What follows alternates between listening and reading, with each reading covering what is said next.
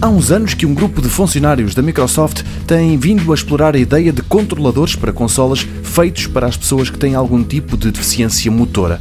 Um controlador normal requer, no mínimo, uns dedos relativamente ágeis e, assim, as pessoas que não têm mãos ou que não as conseguem movimentar com facilidade estão logo à partida afastadas de boa parte desses jogos mas não tem que ser assim. Depois de um período em que o novo controlador esteve em desenvolvimento, com o apoio de uma associação norte-americana de pessoas com deficiência, a Microsoft criou um controlador onde saltam logo à vista dois botões enormes que podem ser programados e outras 19 entradas que podem se conectar a uma variedade de joysticks, botões, tomadas, sensores, microfones, etc.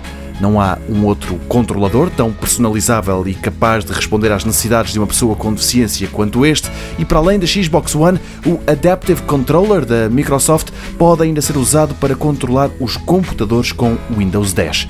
Ainda não está à venda, mas vai estar este ano. Para já, apenas se conhece o preço aplicado no mercado norte-americano, o equivalente a 85 euros.